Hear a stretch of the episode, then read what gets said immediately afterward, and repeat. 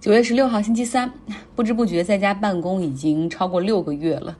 过去呢，我还能够做到早上起来啊拉伸一下，出去跑个步，跑步也只有四百米哈，然后呢散步半小时，回来再工作。而现在就习惯了从床上爬起来，直接到这个书房、客厅这边的电脑桌前，然后开始工作，浏览邮件。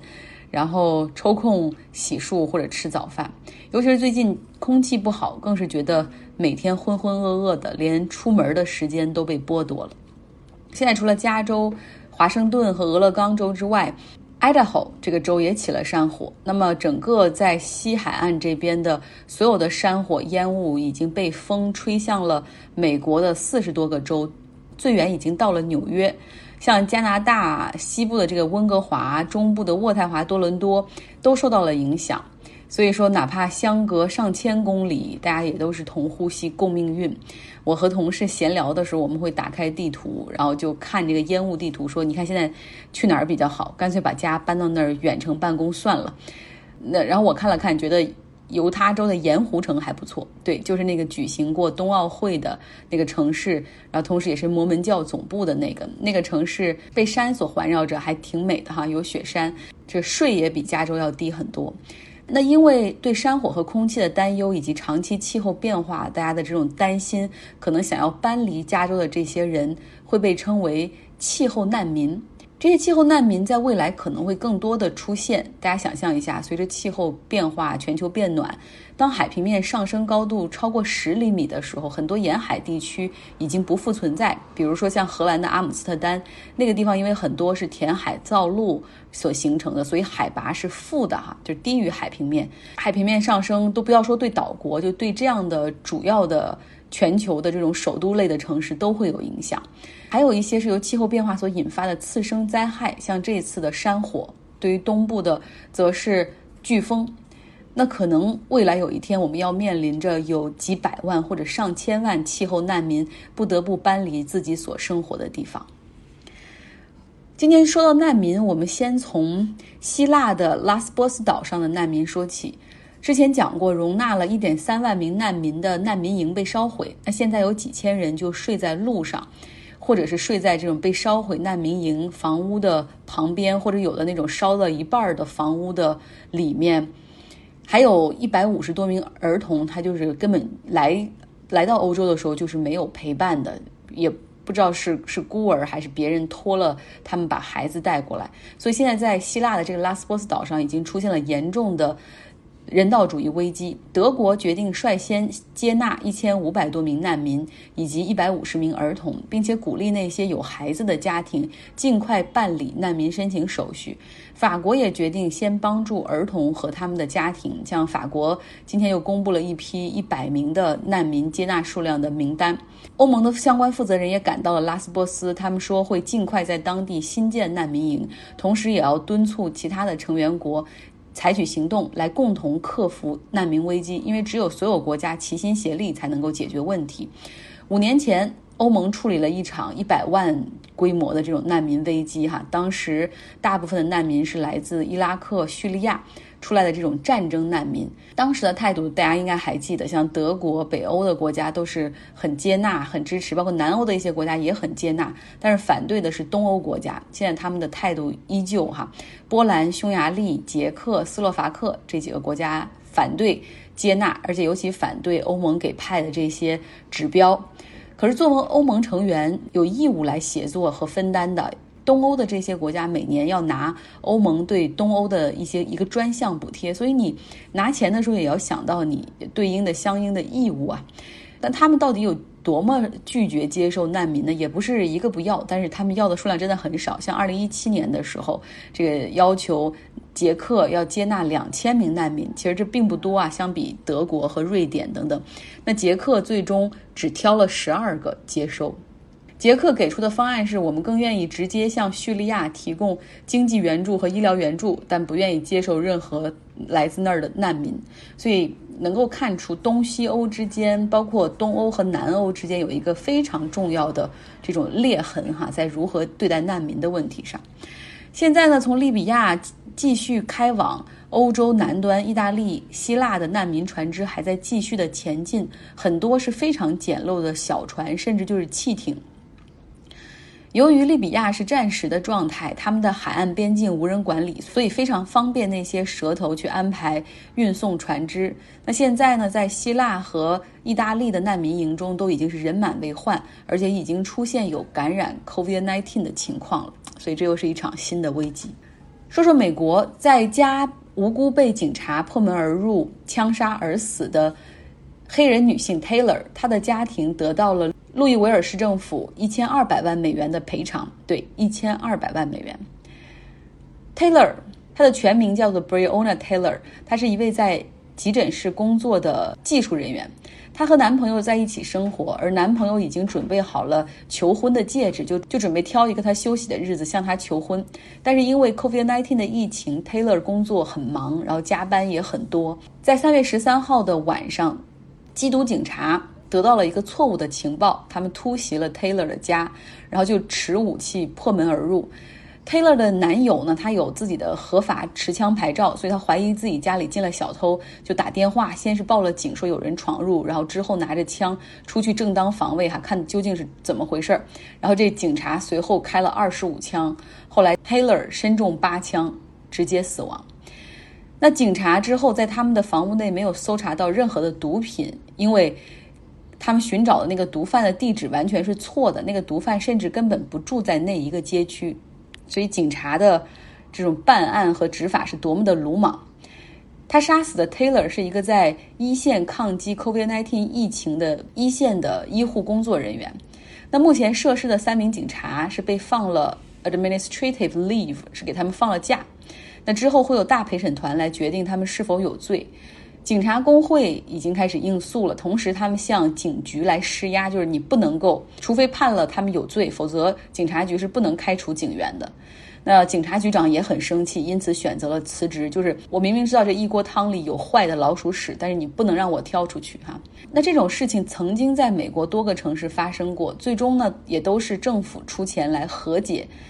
政府和解的方式通常就是选择打官司。啊，你是受害者是吧？你你告我吧，你告城市，然后城市跟你打官司来决定索赔价格，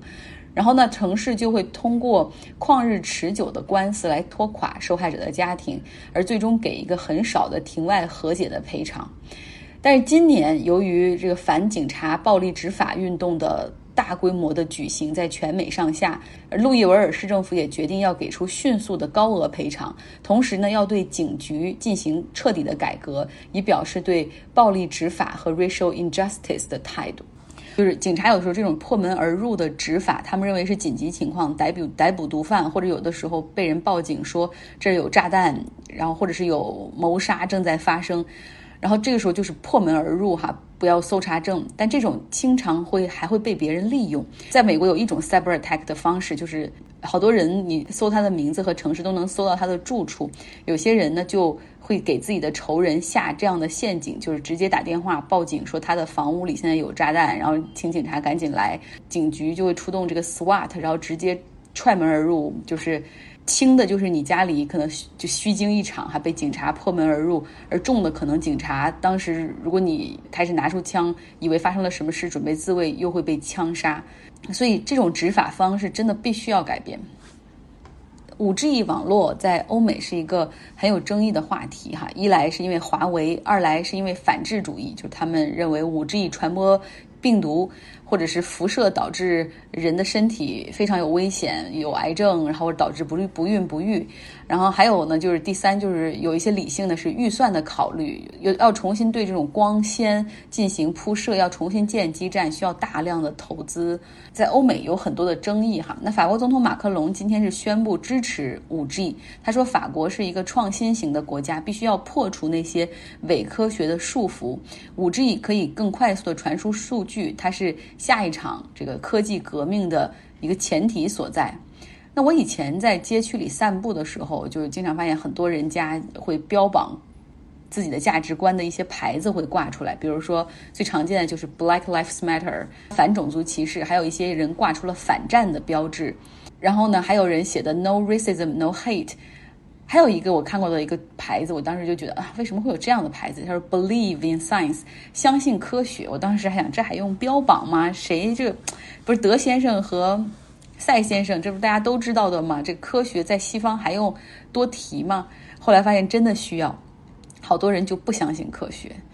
那么我们身边的人能做到百分之百相信科学吗？其实很多人也是半信半疑，尤其是必对一些比较新的东西，还有就是对疫苗。那现在国内终终于批准了格兰素史克的一个带状疱疹的疫苗。那这个这种病对于五十岁以上的人来说，就是会会得，而且会很疼痛。呃，因为五十岁以上的人免疫力下降，像他们这个疫苗，大概两针就可以把。带状疱疹的得病的概率降低百分之九十七，啊，但是两针的费用可能也比较贵，大概三千多块钱吧。然后我就劝父母打，然后我妈的第一反应就是，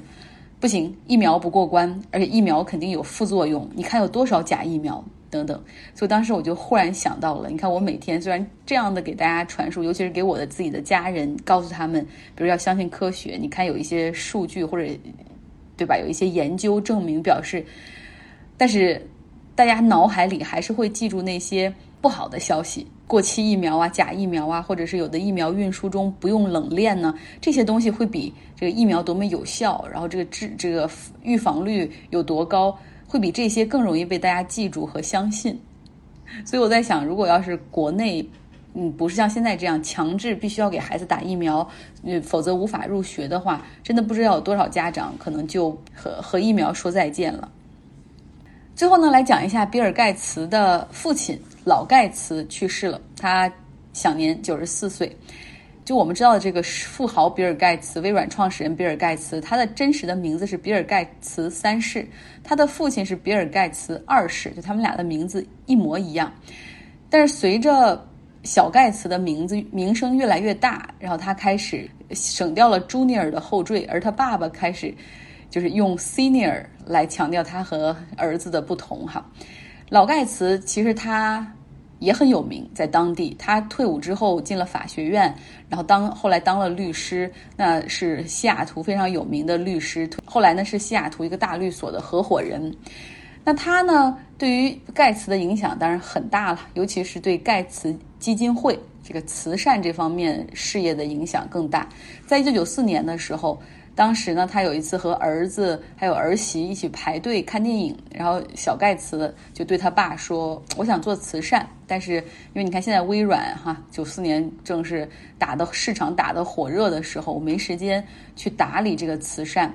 然后，哎，怎么办呢？就是很纠结。然后他父亲说：“我可以帮你把它建立起来，因为我很熟这个法律的程序，怎么去设立一个慈善基金会，我可以去准备这些法律材料，我也可以帮你去看这些来求这个捐款的这些诉求，然后你来做一个批准。”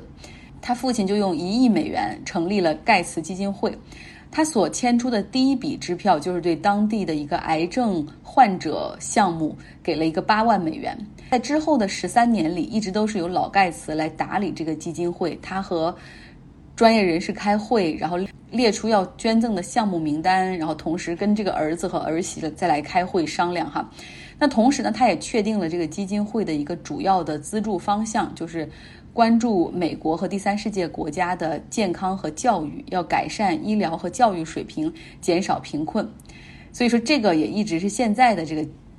盖茨基金会的一个主要方向。那两千年的时候，盖茨和他妻子决定把三个旗下的这种家族基金会给合在一块儿，然后并且拿出五十亿美元的价值五十亿美元的这种股权放到这里哈，等于说就把自己的所有财富都。放到这个基金会里，然后捐掉来来做慈善，那这就成为了比尔和美琳达盖茨基金会。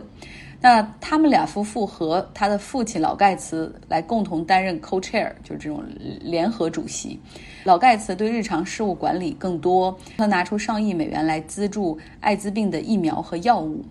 老盖茨总是说：“哈，他说我们是拿着这种支票本的人，我们可以写支票，有这个权利。但这并不意味着我们比其他人更懂这些专业领域。我们必须来听那些专业人士的意见和知识。所以，他也给这个盖茨基金会打下了一个很好的文化的这种基金会的文化基础。那在二零零六年的时候呢，盖茨从微软哈开始办辞职，慢慢的全全身心的投入到这个基金会中。所以他说，这个父亲为这个基金会打下了一个很好的基础。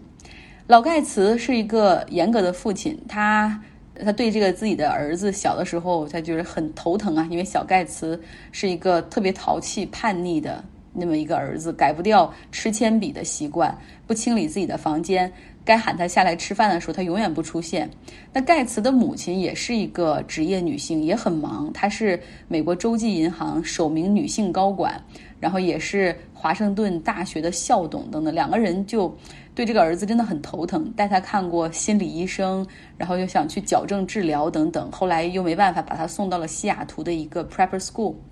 就是那种预备学校，培养他们怎么上好大学哈。然后在那儿呢，盖茨接触到了计算机，在那个地方后来还认识了微软的联合创始人保罗·艾伦。那后来的故事大家就知道了哈，这个小盖茨去了哈佛读书，中途退学，然后和这个保罗·艾伦创办了微软。